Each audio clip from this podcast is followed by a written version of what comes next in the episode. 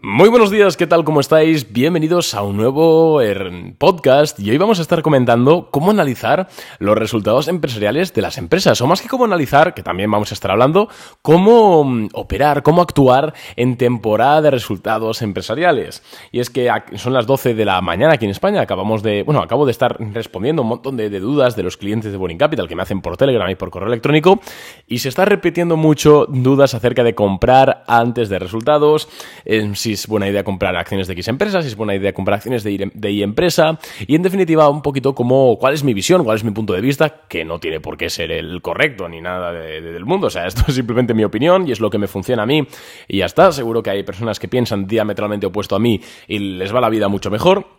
Es mi opinión, pero bueno, vamos a estar debatiendo un poquito cómo, al menos nos tomamos nosotros en Boring Capital la temporada de resultados y si es buena idea o prudente comprar o no antes de resultados alguna empresa.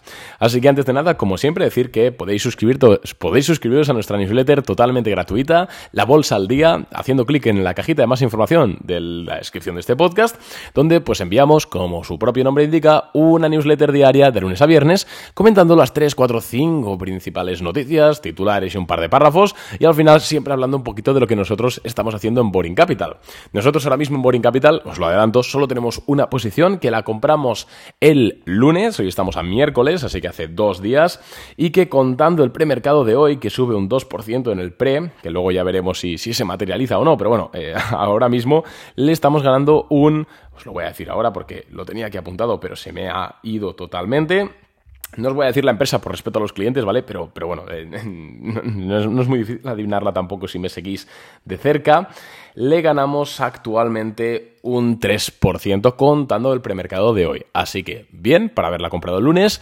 Y pues nada, estamos ya break-even, un poquito positivos en, lo que es el año de 2024, también porque el tipo de cambio nos ha ayudado, de decir. Pero bueno, nada más de momento y vamos ya con el, con el plot del episodio de hoy. Lo primero que tenemos que entender, bueno, al final el catalizador principal, creo yo, de, de las preguntas de los clientes ha sido los resultados empresariales de Netflix. Em, Netflix ha presentado unos resultados bastante mejores de lo esperado, eh, sobre todo en términos de, suscriptores premium. Al final los analistas esperaban que añadiese durante el último trimestre de 2024, de 2023 9 millones de usuarios premium y finalmente ha añadido 13 millones. Es una, pues casi un 40% más de lo que se esperaba. Y la acción de Netflix está subiendo un 10% en bolsa. También porque ha anunciado varios acuerdos con la, con la WWE para retransmitir ciertos em, eventos deportivos en directo. Y bueno, pues parece ser que Netflix está ganando la, la carrera del streaming y a los inversores les gusta y está subiendo en bolsa tras resultados. Ver una empresa que sube tras resultados un 10%, que es algo que en la mayoría de los casos nos cuesta hacer eh, en bolsa, en, pues hombre, pues mínimo una, dos operaciones y bastante tiempo. Claro, pues es algo, es un caramelito, es muy apetecible porque dices, hostia, compro acciones de una empresa tan estable como Netflix, que al final es una empresa, por mucho que sea tecnológica, es una empresa de cientos de miles de millones de dólares, de capitalización bursátil, es una empresa entre comillas, grande, estable, segura, y puede ser que en menos de 24 horas, hostia, pues gana un 10%. Está súper bien, ¿no? Y yo te diré que sí, que visto desde, desde, desde, este plano, al final es la mejor estrategia que existe. El problema es que nosotros no sabemos los resultados empresariales de esa empresa. Y a no ser que tengas algún chivatazo de algún insider, de algún auditor o de alguien, eh, va a ser bastante complicado que tú llegues a tener cierta certidumbre acerca de lo que va a presentar una empresa. Entonces, ya os, ya os resumo que el principal argumento de, este podcast va a ser de que no es recomendable, al menos yo personalmente, Arnau Nogués, no recomiendo a nadie comprar acciones de una empresa antes de que presente resultados empresariales, ¿vale? Y ya no el día de antes, sino incluso dos o tres semanas antes, no, no lo suelo recomendar. Em, la razón es esa, es que no sabes lo que van a presentar y unos buenos números pueden hacer que sí, que subas un 10%, 15, 20, 50% en tan solo un día, pero unos malos números pueden hacer que te la pegues un 10, 20, 30, 50% en tan solo un día. Y, y, sé que es cierto que hay personas em, que se dedican a analizar estadísticamente este tipo de números y pueden llegar a tener, digamos, eh, cierta, em, digamos, ventaja estadística acerca de saber si una empresa es más posible que presente buenos resultados o malos resultados. El problema de esta estrategia de comprar antes de resultados no es que tú no sepas lo que van a presentar, que el 99,9% de los casos no lo sabes y no tienes ni puta idea. Pero pongamos que eres parte del 0,01% de esos casos que sí que tiene cierta certidumbre sobre lo que pueden hacer unas empresas. Uno, por supuesto, te vas a equivocar, pero digamos que em, a ciertas en 6 de cada 10 operaciones, ¿no? o 6 de cada 10 resultados empresariales. El problema de esta estrategia es que aunque aciertes más veces de las que pierdas, como cuando pierdes, pierdes un, en términos porcentuales bastante, 10, 15, 20, 25%, por la propia regla de, cómo funcionan los porcentajes, recordemos que cuando pierdes un 50%, no necesitas hacer luego un 50% adicional para estar como estaba, sino que necesitas hacer un 100%. Entonces, pongamos que tú entras en Netflix ayer, pum, le ganas un 10%, súper contento. ¿Por qué? Pues que pensabas y que, que iban a presentar buenos resultados. Lo haces con otra empresa, pum, vuelves a tener razón, ganas otro 10%. Y lo haces luego con otra tercera empresa, que sí, que las probabilidades de que los resultados sean buenos son altas, según tú, pero como al final, pues la información es, imperfecta y más en estos casos, se desploma un 50%.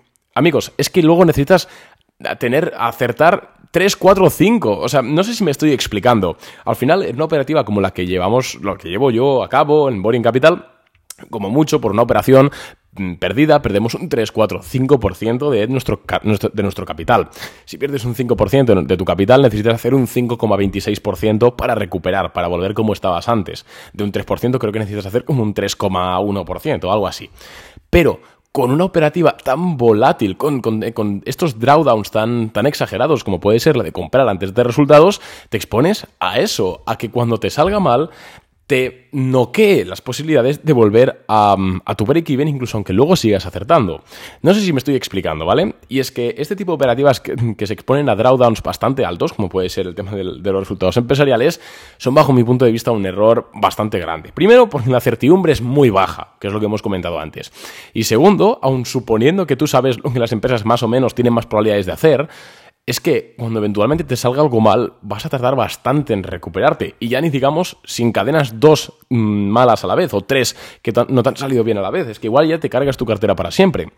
Entonces, así de partida es una operativa que a mí no, no, me gusta mucho. Respeto a quien la haga, por supuesto. Si la haces y, ganas mucho dinero, pues no me puedo alegrar más por ti. Pero al menos en mis términos, que soy una persona que, vive de invertir su capital y que no se puede, no se puede permitir el lujo de perder un 20-25% en un solo día, 30 o más, em, a mí no me compensa. No me compensa. Me parece también jugar mucho a la lotería y jugar mucho a, a la ruleta o a apuestas deportivas. A mí me parece un esquema bastante similar. Em, eso por un lado, pero por otro lado, que en este podcast no solo quería hablar de, eso, de por qué no me gusta entrar antes de resultados en las empresas, sino que también quería hablar de cómo nosotros en Boring Capital y yo personalmente aprovechamos la temporada de resultados para encontrar ideas de inversión. Porque sí, yo no entro antes de resultados de una empresa, pero sí que hemos entrado muchas veces después de resultados. Y sobre todo en aquellas empresas que suben mucho en bolsa. Esta mañana he puesto un tweet en Twitter que ha generado cierta controversia para lo que es mi, cuenta, que no me sigue ni Dios y que hablo de cosas muy nicho que he puesto que, mira, os lo voy a leer a ver si lo encuentro, para, para, no parafrasear mi, mi, propia, mi propia frase. A ver dónde está. Mm, mm, mm. Aquí está, mira, he puesto, el inversor mediocre se centra en las acciones que caen fuerte tras resultados. El inversor exitoso, por su parte, se centra en las que suben.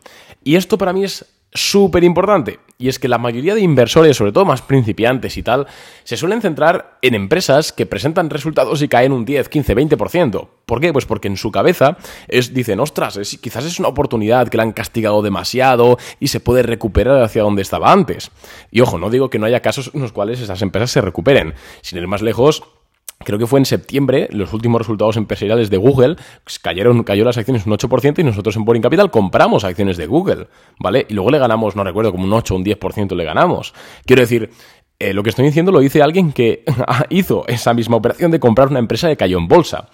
Pero lo que tenemos que entender es que al final solo una de cada 10 acciones que caen después de resultados son caídas injustificadas. El resto, el 90%, la mayoría de acciones que caen un 10, 15, 20, 30, 50% tras resultados empresariales, es por algo. Y en el mejor de los casos, van a generar solo un coste de oportunidad, en el sentido de que van a tardar bastante en volver.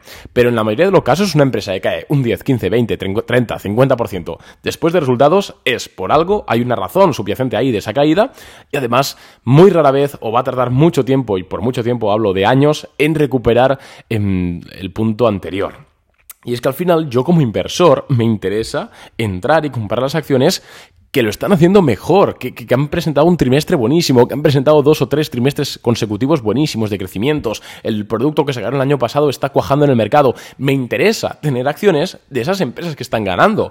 No me interesa tener acciones de esas empresas que justo están comenzando a perder ese crecimiento, que están empezando a incurrir en deudas, que están empezando a, a decrecer en beneficios por acción. O sea, al final, ¿para qué, si lo pensamos desde un punto de vista lógico, ¿para qué alguien querría comprar las acciones de una empresa que está decreciendo, que está teniendo problemas, pudiendo comprar acciones de una empresa que lo está haciendo súper bien?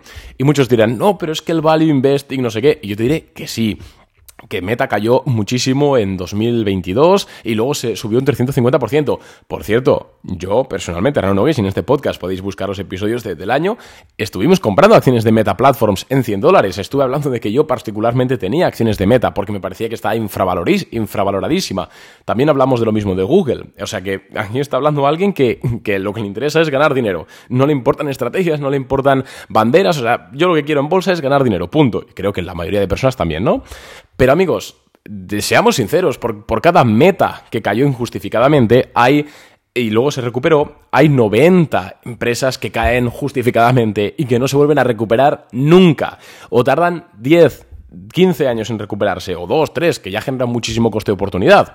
Entonces, ¿para qué? La pregunta es ¿para qué comprar acciones de una empresa que está presentando malos resultados? Con la probabilidad que sabemos que eso tiene de que, esa tendencia continúe a la baja, por supuesto puede rebotar, ¿vale? Que sí, que hay casos, pero estadísticamente hablando, ¿para qué? Si podemos comprar esas empresas que lo están haciendo mejor. Y nosotros, esto lo suelo decir muchísimo cada temporada de resultados, pero es que es verdad, joder. Em, si miráis nuestros rendimientos en Boring Capital, salvo alguna excepción de que el mercado en general haya caído bastante, etcétera, el tema de guerra de Ucrania, el tema de algunos eventos, em, nosotros en Boring solemos obtener mejores rentabilidades las semanas eh, y uno o dos meses siguientes de, de una temporada de resultados. Y no es casualidad, es porque nosotros nos centramos en aquellas empresas que de repente, ¡pum!, sorprenden al mercado, ¡pum!, están vendiendo el doble de lo que, de lo que los analistas estimaban, están creciendo más en ventas, están reestructurando su, su pasivo. Em, nos interesan estas acciones porque al final son las acciones en las que todo el mundo está poniendo los ojos y los inversores institucionales son las que posiblemente van a comprar más tarde. Nosotros somos más ágiles, tenemos esa ventaja. Entonces, la recomendación desde aquí es, es, doble. En primer lugar, no compréis antes de resultados y en segundo lugar, Fíjense más en las empresas que suben eh, después de resultados, que sorprenden, y no se fijen tanto en aquellas que caen. Mirad 3M, ¿no? O 3M, llamando como, como queráis presentó resultados ayer, si no me falla la memoria. Os lo voy a decir ahora. 3M cayó un 11%, señores. 3M.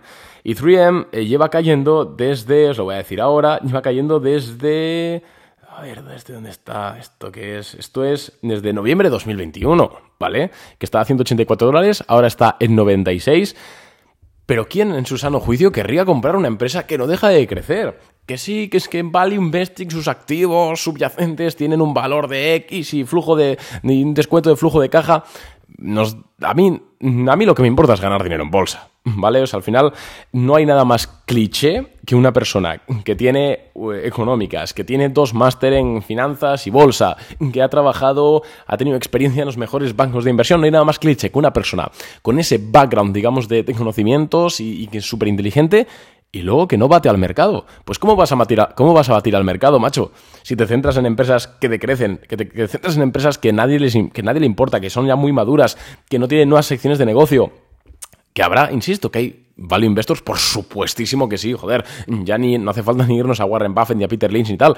Em, hay value investors que ganan mucha pasta, pero amigos, la mayoría de gente de este estilo no lo ganan no lo ganan. Y además el Warren Buffett, por, Warren Buffett, por ejemplo, uno de los mejores value investors de la historia, ¿cuál es una de sus últimas posiciones, quitando Occidental Petroleum?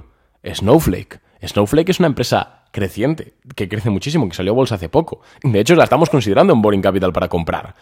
Sí, sí, es value investor, pero es un value investor inteligente. ¿Cuál es la principal empresa de Warren Buffett? Es Apple. ¿Vale? Yo creo que Apple no es la, principal empresa en, en, cartera de la mayoría de value investors de fondos de inversión. Yo creo que no.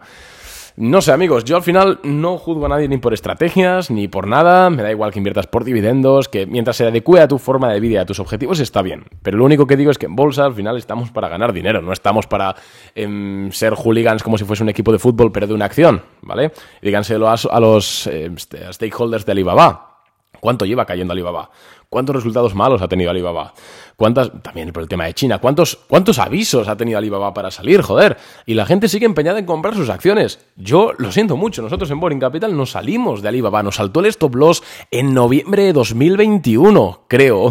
Sí, no, noviembre de 2020 noviembre, os lo voy a decir ahora, en el pico, o sea, lo voy a buscar. Y esto está todo en el canal de Telegram de Boring Capital. Nos salimos de Alibaba a 300 dólares por acción. En enero de 2021, enero de 2021, nos salimos, perdimos un 3, 5, 10%, no lo recuerdo. Nos salimos a 300 dólares. Hoy está a 74. Amigos, no entiendo por qué la gente se empeña en comprar empresas que no dejan de caer, teniendo miles de empresas que no dejan de subir. Pero bueno, amigos, al final cada uno haga, lo que quiera. Este es mi, pequeño espacio para tratar de induciros a la secta del growth investing y de comprar cosas que no dejan de subir. Así que nada más de momento, amigos. Un abrazo y espero que os haya gustado el episodio. Adiós.